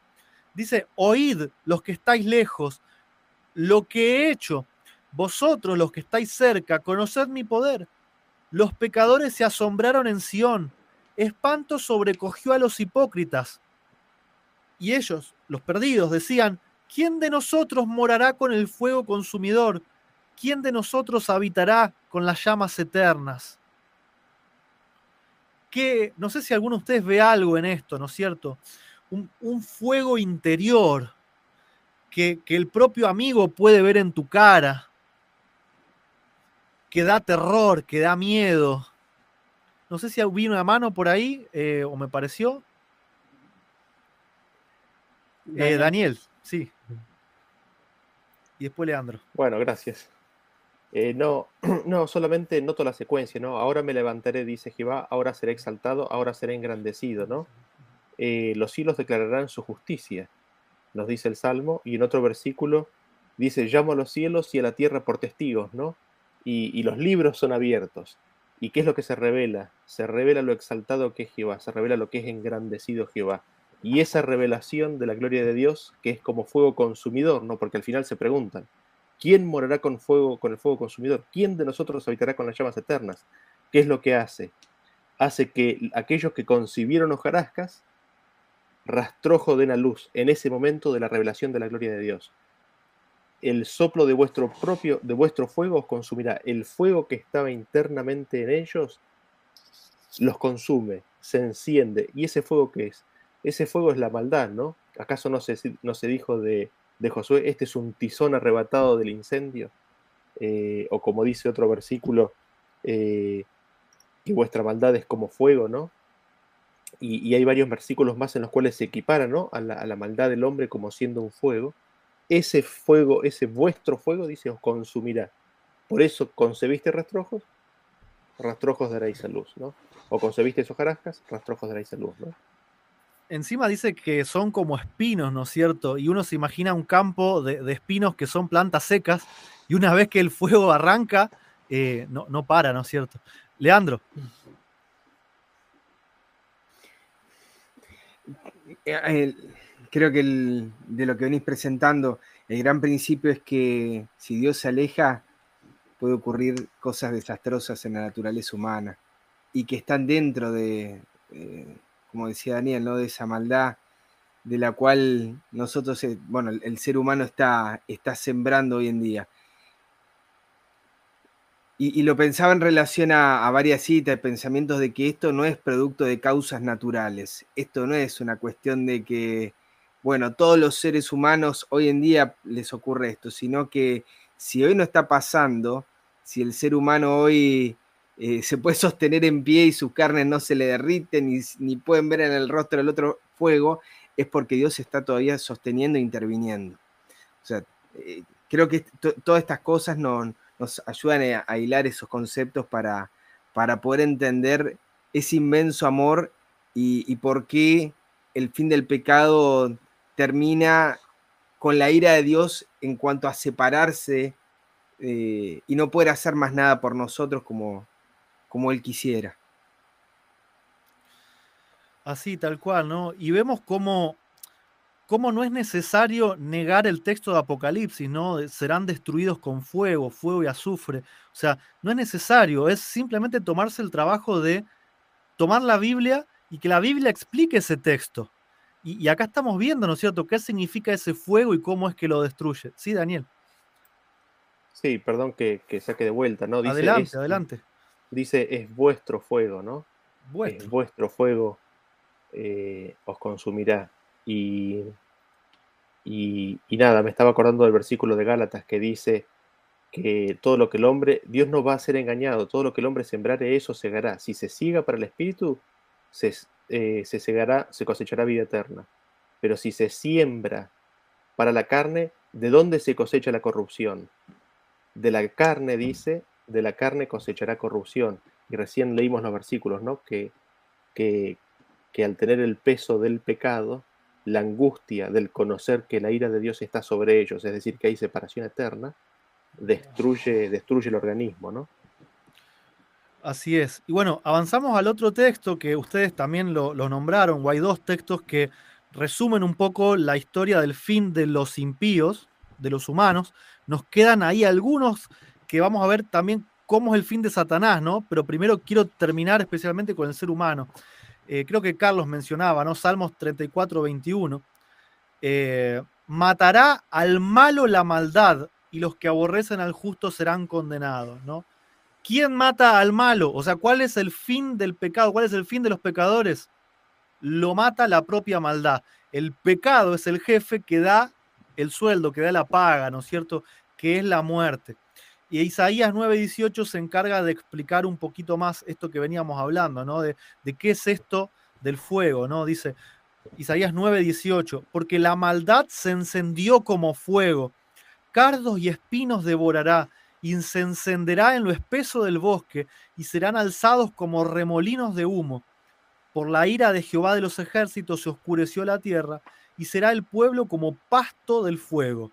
El hombre no tendrá piedad de su hermano, Fíjense esto, ¿no? Porque habla del fuego, eh, el soplo de vuestro fuego, la maldad se encendió como fuego, pero ahora explica literalmente también lo que sucede. Dice, em, el hombre no tendrá piedad de su hermano, cada uno hurtará a la mano derecha y tendrá hambre, y comerá a la izquierda y no se saciará, y cada cual comerá la carne de su brazo. Es, es tremendo, a mí esto me dejó impactado, ¿no? Eh, como para graficarlo, o sea, la Nueva Jerusalén se cierra, se cierra, Dios termina de decir todo lo que tiene que decir y, todo lo que hablamos es lo que sucede después. Los malos quedan afuera y quedan vivos y la carne se les cae y, y, parece que se prenden fuego desde adentro, se empiezan a matar entre ellos, se empiezan a comer su propia carne porque no tienen para comer. Es, una escena, o sea, digna de, no sé, de The Walking Dead o alguna de esas series perversas que, que, se pueden ver últimamente. Eh, o sea, imagínense, traten de dibujar la descripción de lo que hemos leído, ¿no? se le consume la cuenca de los ojos, le desaparece la lengua, se le caen las carnes, parece que se les prende fuego la cara, se comen ellos mismos, se matan entre ellos. Es, es terrible, ¿no es cierto?, lo que puede producir el pecado. Y ahora, avanzando a la siguiente, vamos a ver en este momento qué es lo que sucede con Satanás. En Ezequiel 28, 14 dice, tú, querubín grande y protector, yo te puse en el santo monte de Dios. Allí estuviste en medio de las piedras de fuego, te paseabas. Perfecto eras en todos tus caminos, desde el día que fuiste creado hasta que se halló en ti maldad. A causa de la multitud de tus contrataciones fuiste lleno de iniquidad y pecaste. Por lo cual yo te eché del monte de Dios y te arrojé de entre las piedras de fuego, oh querubín protector. Se enalteció tu corazón a causa de tu hermosura, corrompiste tu sabiduría a causa de tu esplendor, y yo te arrojaré por tierra, delante de los reyes te pondré para que miren a ti. ¿Cuándo es esto? Después del milenio.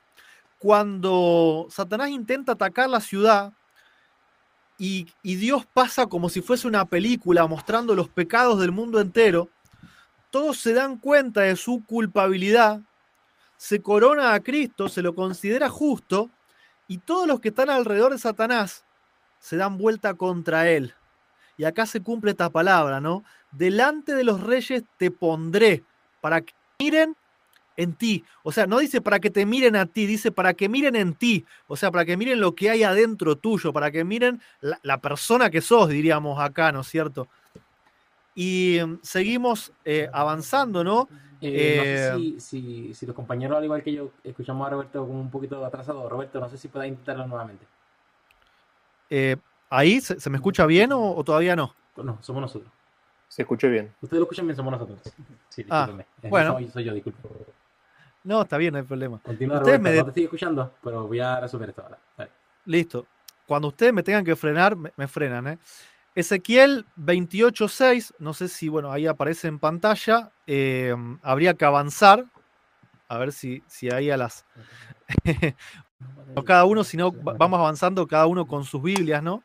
Eh, estamos en Ezequiel... Ya estamos, ya estamos. Ah, ahí está. Perfecto. Avanzamos entonces de imagen a la próxima.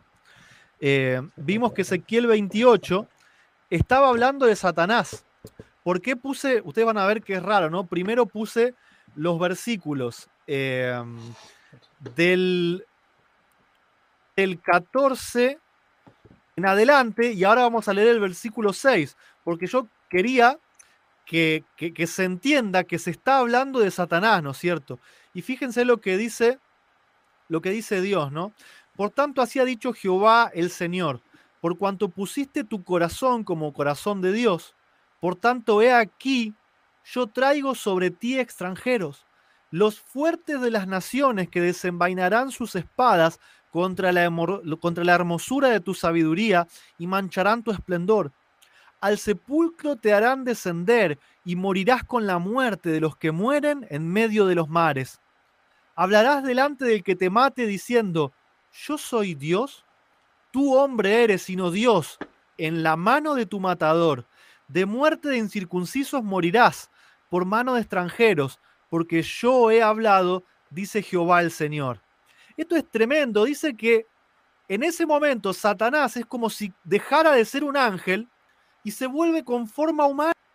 Le dicen, tú hombre eres en la mano del que te va a matar. Y dice que lo van a lastimar, que lo van a hacer descender al sepulcro, lo van a atacar. Este, este es el fin de Satanás. ¿sí? No es un lago de fuego y azufre donde Dios lo, mete del pescuezo, ¿no? Eso es un símbolo, es, un símbolo de la maldad que hay en Satanás. Dios lo iba a exponer delante de las naciones para que vean lo que había dentro de él. El, fuego más grande, ¿no es cierto? Es el de Satanás, que, que, prende obviamente a todos los espinos que tiene al lado y que lo siguieron durante toda la historia de la humanidad, ¿no es cierto? Avanzamos a, la siguiente, que es donde eh, ya entramos en las citas finales. Eh, por favor, cuando quieran reaccionar, ustedes me avisan. Dice el conflicto de los siglos, ¿no? Es entonces evidente para todos que el salario del pecado no es la noble independencia y la vida eterna ¿De cuándo está hablando? Está hablando de, después del milenio, cuando ya todo el mundo ve lo que es el pecado y especialmente los perdidos ven lo, lo que ellos encontraron, ¿no? Que no es noble independencia y vida eterna, sino esclavitud, ruina y muerte. Los impíos ven lo que perdieron con su vida de rebeldía. Despreciaron el maravilloso don de eterna gloria cuando les fue ofrecido. Pero cuán deseable no les parece ahora. Todo esto, exclama el arma perdida. Yo habría podido poseerlo, pero preferí rechazarlo. O sea, al menos se hacen cargo, dejan de culpar a Dios y se hacen cargo, ¿no? O sea, yo podía elegir y elegí rechazarlo. Oh sorprendente infatuación. He cambiado, dice el impío, ¿no? La paz, la dicha y el honor por la miseria, la infamia y la desesperación. Todos ven que su exclusión del cielo es justa. Por sus vidas declararon, no queremos que este Jesús reine sobre nosotros. ¿Recuerdan la cita que leímos, esa parábola, esa historia del padre de familia que castigaba severamente a sus hijos rebeldes? ¿Y qué hacía? Los expulsaba de su casa. ¿Qué hace Dios con los pecadores y con Satanás después del milenio? Los expulsa de la Nueva Jerusalén. No pueden entrar. Cierra sus puertas. Pero los deja que sigan viviendo. Y he ahí los resultados de vivir sin Dios en un mundo de oscuridad, ¿no es cierto? Y ellos mismos lo comprenden y lo entienden. Avanzamos a, a la siguiente, ¿no? Que es continúa mismo ahí en el libro del conflicto, dice, lleno de frenesí, determina no cejar en el gran conflicto. Ha llegado la hora de intentar un último y desesperado esfuerzo contra el Rey del Cielo. Fíjense que Satanás no hace como los malvados que dicen yo podría haber elegido y no elegí. Satanás todavía, todavía hace un esfuerzo desesperado contra el Rey del Cielo se lanza en medio de sus súbditos y trata de inspirarlos con su propio furor, con su propio fuego, con su propia ira, y de moverlos a dar inmediata batalla. Pero entre todos los innumerables millones a quien indujo engañosamente la rebelión, no hay ahora ninguno que reconozca su supremacía. Su poder ha concluido los impíos están llenos del mismo odio contra Dios que el que inspiraba a Satanás, pero ven que su caso es desesperado, que no pueden prevalecer contra Jehová. Se enardecen contra Satanás y contra los que fueron sus agentes para engañar, y con furia demoníaca se vuelven contra ellos. Si ustedes toman el conflicto de los siglos y lo leen, van a encontrar muchos de los versículos que leímos anteriormente citados por Elena de White después de esta cita. O sea que Elena White tenía en claro cómo es el final de los impíos y no es con Dios tirando un lago de fuego sobre los impíos. Eso, o sea, ustedes no me crean, vayan y, búsquenlo y van a ver que es así, ¿no es cierto? Eh, los, los agentes de Satanás, los que fueron los agentes de Satanás, se vuelven contra él. Ahora Satanás es como un hombre y se abalanzan sobre él para despedazarlo, para herirlo, ¿no es cierto? Y pasamos a la siguiente, que es la última cita de todas, ahí después los dejo con los comentarios. Dice, los impíos reciben su recompensa en la tierra. Serán estopa y aquel día que vendrá los abrazará. O sea, el día vendrá y los abrazará, ¿no es cierto? Algunos son destruidos como en un momento, o sea, algunos caen muertos, como Ananías y Zafira. Caen sencillamente muertos, mientras otros sufren muchos días. Todos son castigados conforme a sus hechos, habiendo sido cargados sobre Satanás los pecados de los justos, tiene éste que sufrir no solo por su propia rebelión, sino también por todos los pecados que hizo cometer al pueblo de Dios. Su castigo debe ser mucho mayor que el de aquellos a quienes se engañó. Después de haber perecido todos los que cayeron por sus seducciones, el diablo tiene que seguir viviendo y sufriendo. ¿Por qué? Porque Satanás tiene más fuerza física. Los hombres, el que más vivió, vivió 960 y pico de años, que fue Matusalén, y Satanás tiene otra fuerza física. Por eso es que Satanás va a sufrir más por las enfermedades, por la plaga, por su carne, por su fuego. Por eso, porque tiene otra resistencia física, ¿no es cierto? Y, por eso también, o sea, como tuvo más tiempo para engañar y pecar, también por eso va, va a pagar, ¿no es cierto? Y fíjense lo que dice ahora, ¿no es cierto? En las llamas purificadoras quedan por fin destruidos los impíos, raíz y rama. Satanás la raíz, sus secuaces las ramas. La penalidad completa de la ley ha sido aplicada. Las exigencias de la justicia han sido satisfechas y el cielo y la tierra, al contemplarlo, proclaman la justicia de Dios. ¿Qué es lo último que yo quiero decir? Va a haber fuego literal, va a haber azufre literal. Pero fíjense que la primera frase que yo resalté en, la cita dice que los impíos reciben su recompensa en la tierra, no en el, en el inmenso lago de fuego que va a purificar la tierra.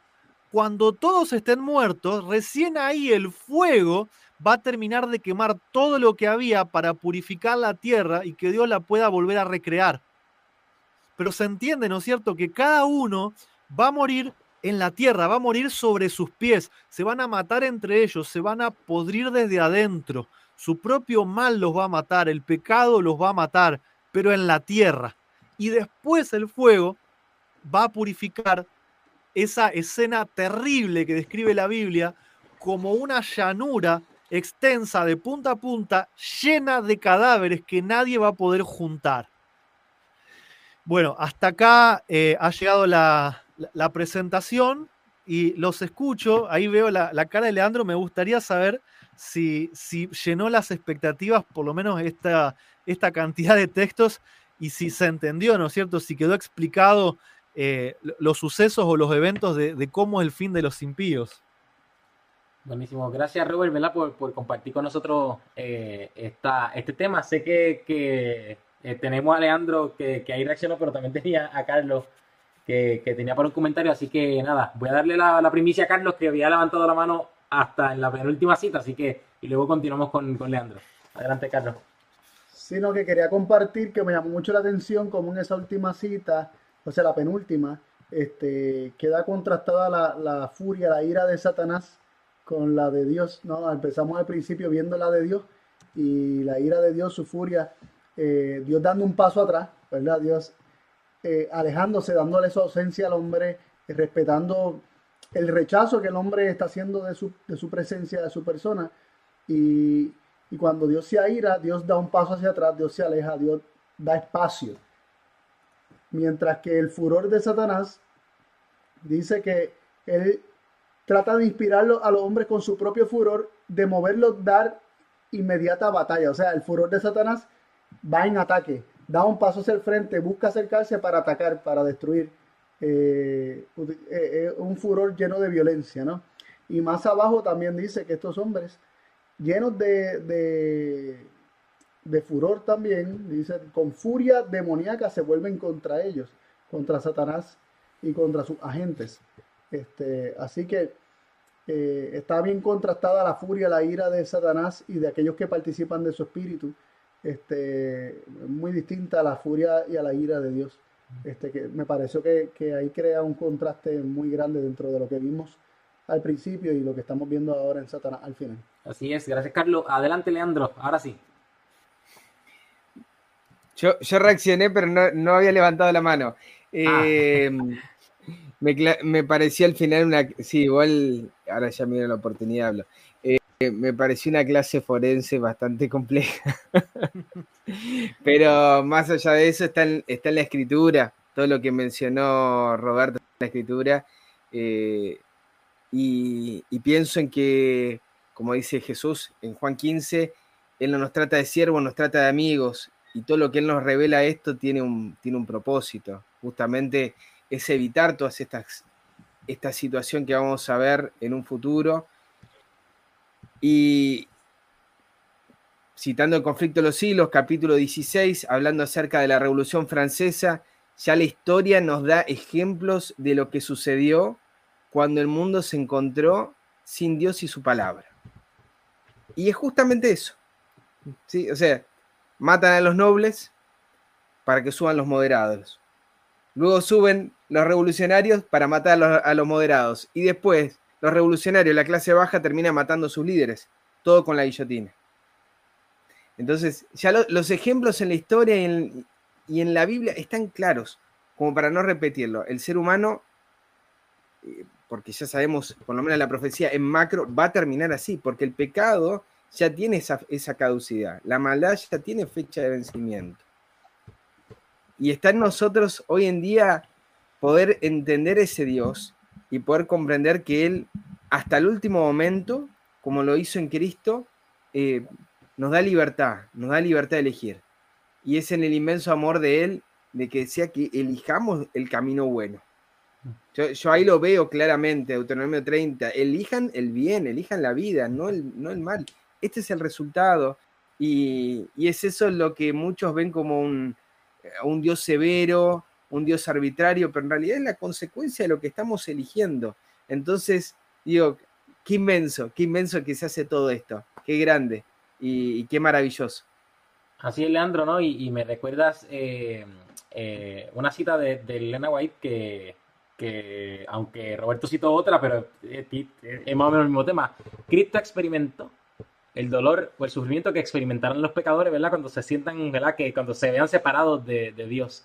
Eh, y dentro de esta experiencia de separación, recuerdo Isaías capítulo 53, ¿verdad? Donde dice, ciertamente llevó él nuestras enfermedades y sufrió nuestros dolores. Esto es el, versículo 4 de Isaías 53 y versículo 5.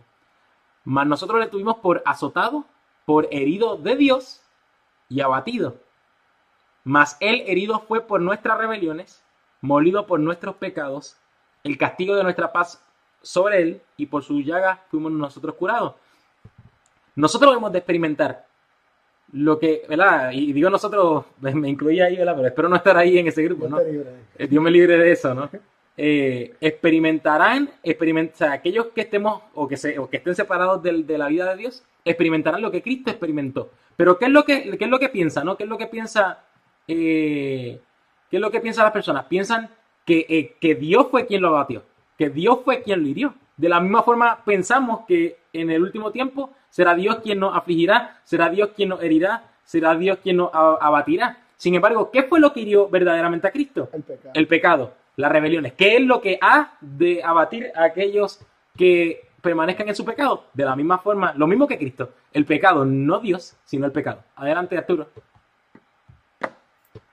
Sí, yo, yo, yo me quedo impresionado con, con la cita que colocó Robert de Conflicto de los Siglos, página C49, donde dice, yo, yo habría podido poseerlo, pero preferí rechazarlo. Oh, sorprendente infatuación. Es obvio que este destino del cual nosotros ahora estamos eh, entendiendo, el destino del enemigo de las almas, él lo tiene claro.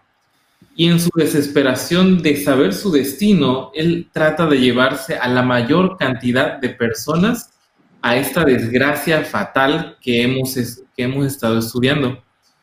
Y, y es realmente sorprendente cuando vemos en el mundo cristiano cómo está tan empapado de un Dios que no es, de una percepción de un Dios que no corresponde a la realidad, que desde la cantidad de divinidades o de dioses hasta el poder conocerle, hay un error completo. Ahora entiendo por qué eh, Apocalipsis 18 habla acerca de, de, salir de ella, pueblo mío. Y esa expresión parece que, que no, no encajara porque parece que yo, de manera física, ya no estoy o ya no pertenezco a las iglesias que se llaman Babilonia. Pero el concepto de Babilonia que funciona por el temor, ese concepto que, que trata de, de hacer que sus feligreses funcionen en ritos para que puedan evitar el furor y la ira de Dios, es algo muy común, pues es, es el 99% de, del cristianismo funciona de esa manera. Ahora con, con, con esta forma de entender de un padre que, que ama tanto, que, que, que se puso en una situación que ninguno de nosotros lo haría por su hijo, pero él sí lo hizo, es una forma distinta de predicar el Evangelio, de poder eh, restaurar el correcto evangelio de, amor colocar en su justa posición el pecado, que no es, no es solamente una cuestión de una falta administrativa a una ley, sino es realmente una enfermedad, e, e, es algo que pudre el alma y que pronto se verán los resultados de esa, de esa enfermedad dentro del alma manifestada en la carne de las personas. Gracias, Arturo. Eh, Daniel, no sé si tenga algún comentario adelante. Sí, sí, bueno, gracias, gracias a todos por los comentarios y a, Roberto por el tema. La verdad que estuvieron buenísimas las citas y los versículos. Quizás, eh, eh, nada, estaba pensando en el lago de fuego y la Biblia define qué es el lago de fuego. Dice, el lago de fuego es la muerte segunda. Eso, eso es el lago de fuego, ¿no? Y nos dice que cuando el, diablo fue arrojado, ya estaban ahí eh, la bestia y el falso profeta, que habían sido arrojados al lago de fuego en la segunda venida, ¿no? Ya eso nos da, sumando quizás a lo que Roberto había mencionado. Lo otro que me llamó la atención, que está explicado al final, es de que, es de que, digamos, cada uno recibirá acorde a su obra, ¿no? Y antes yo entendía que era como, no se prendía, se prendía el lago de fuego, era a ver cuántos pecados, a ver grado de culpabilidad, bueno, tanta temperatura, tantos días, ¿no? Y, ahí quedaba, es, ese era el entendimiento anterior. Pero ahora empiezo a ver que en realidad, digamos, no, es algo arbitrario, sino que es el pecado de cada uno y, creo que uno lo, puede relacionar. No sé si alguno de ustedes o de los oyentes lo ha vivido. A mí me ha tocado, ¿no? El estar cerca de la muerte, pensar que uno se muere y le viene a uno en la mente la memoria de la vida en un flayazo. Uno empieza a recordar los sucesos, los sucesos, ¿no? Y ahora están los impíos, ¿no?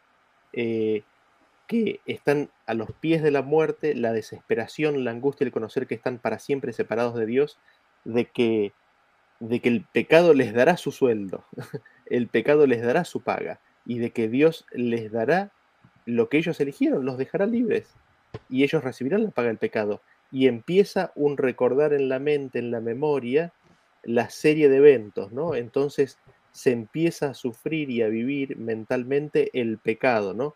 Y el que tiene un pecado sufre por un pecado, el que tiene más sufre por más pecados, ¿no? Y ahí, ahí empieza a cobrar sentido el hecho de que cada uno de acuerdo a su obra, ¿no? Y quizás alejándonos un poco más y, viendo la totalidad del tema, nada, me llama la atención eh, eh, primero respecto del tema de la ira de Dios, ¿no? Cómo, cómo, la ira de Dios se manifestó en la vida de Cristo y, y que después la ira de Dios vuelve a verse al final del tiempo, antes de la segunda venida y después de la segunda venida de Cristo. ¿Y esto en qué consiste? En entregarlos, en dejarlos, en abandonarlos, en, en, entregarlos a los enemigos, ¿no? Y, y, esa ira conlleva o trae también el pecado dé su paga, de que el pecado dé su fruto, de que el pecado se, termina de, se termine de consumir en el sentido de, de que se perfeccione la obra del pecado la obra del pecado se perfecciona dando a luz la muerte, ¿no? Eh, entonces Dios deja que eso suceda, Él se retira y deja que el pecado dé su paga, ¿no?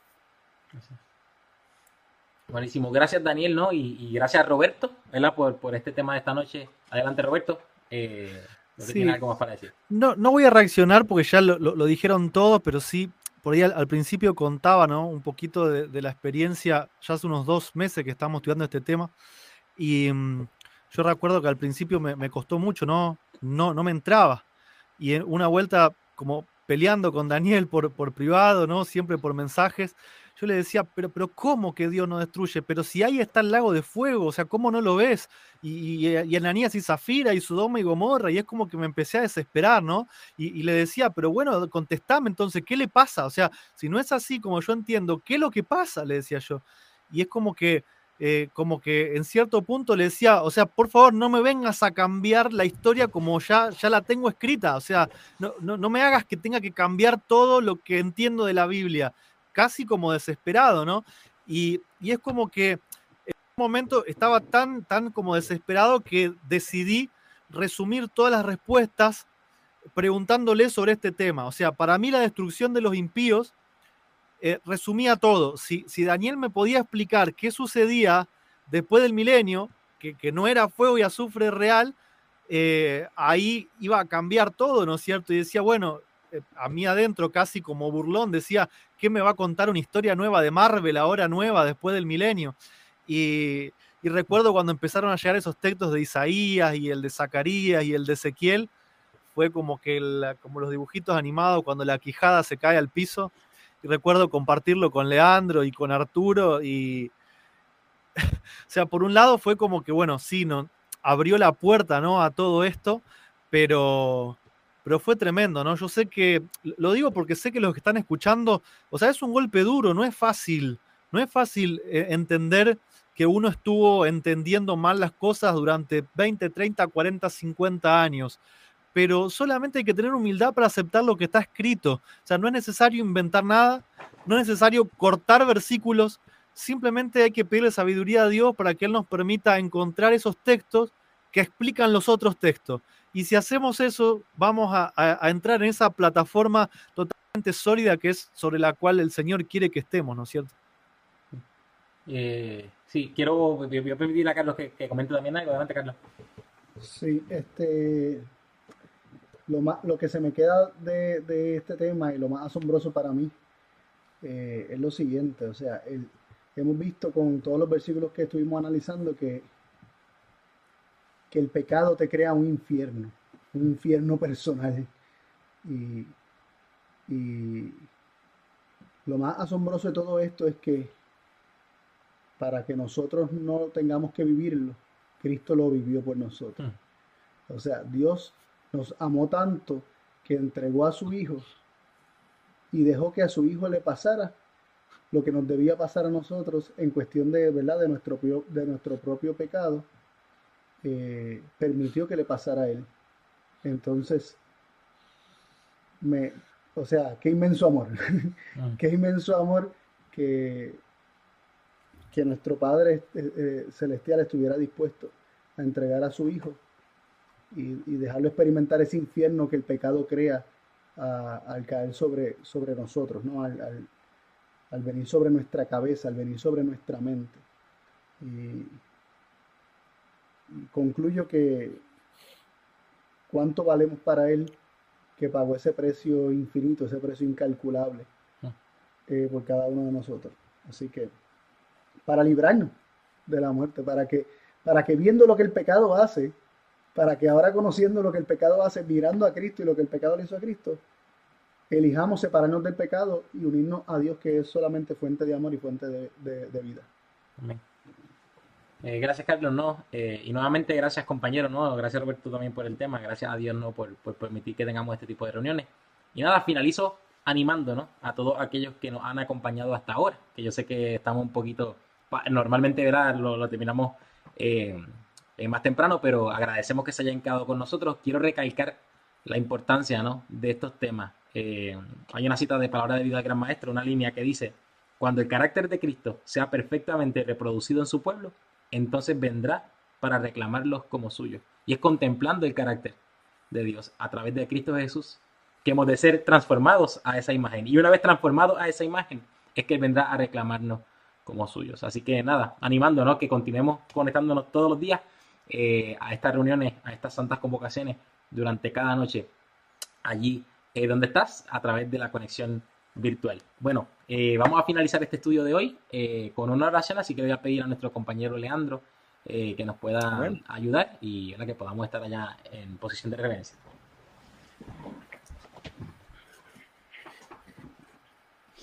Bueno. Querido amoroso Padre, que mueras en los cielos, nuevamente te damos gracias por este nuevo encuentro que podemos disfrutar entre amigos, entre hermanos, y te damos las gracias, Padre, por esta revelación preciosa que nos diste en tu palabra, por este inmenso amor. Te damos las gracias, Padre, por tratarnos de amigos, por llamarnos de amigos, por revelarnos el fin desde el principio. Y porque lo diste todo en tu Hijo, Señor. Gracias, Padre, por, por tanto amor. Gracias porque nos permitiste en el sacrificio de tu Hijo Jesús, que nosotros no tengamos que pasar por esa experiencia. Y te pido, Padre, para que toques nuestros corazones, como decía Jonathan, para poder reproducir el carácter de tu Hijo Jesús en nuestras vidas, y que esta semana sea ese comienzo que tanto necesitamos. En nombre de tu amado Hijo, nuestro Señor Jesús, pedimos y agradecemos todas estas cosas sin merecerlo. Amén, Señor. Amén. Bueno, eh, familia, muchas gracias ¿verdad? por conectarse con nosotros eh, una noche más. Eh, lo esperamos mañana. ya ustedes saben, a la hora que corresponde cada uno de los temas. Así que nada, bendiciones y será hasta la próxima. Hasta luego. Buenas noches. Buenos días. Luego.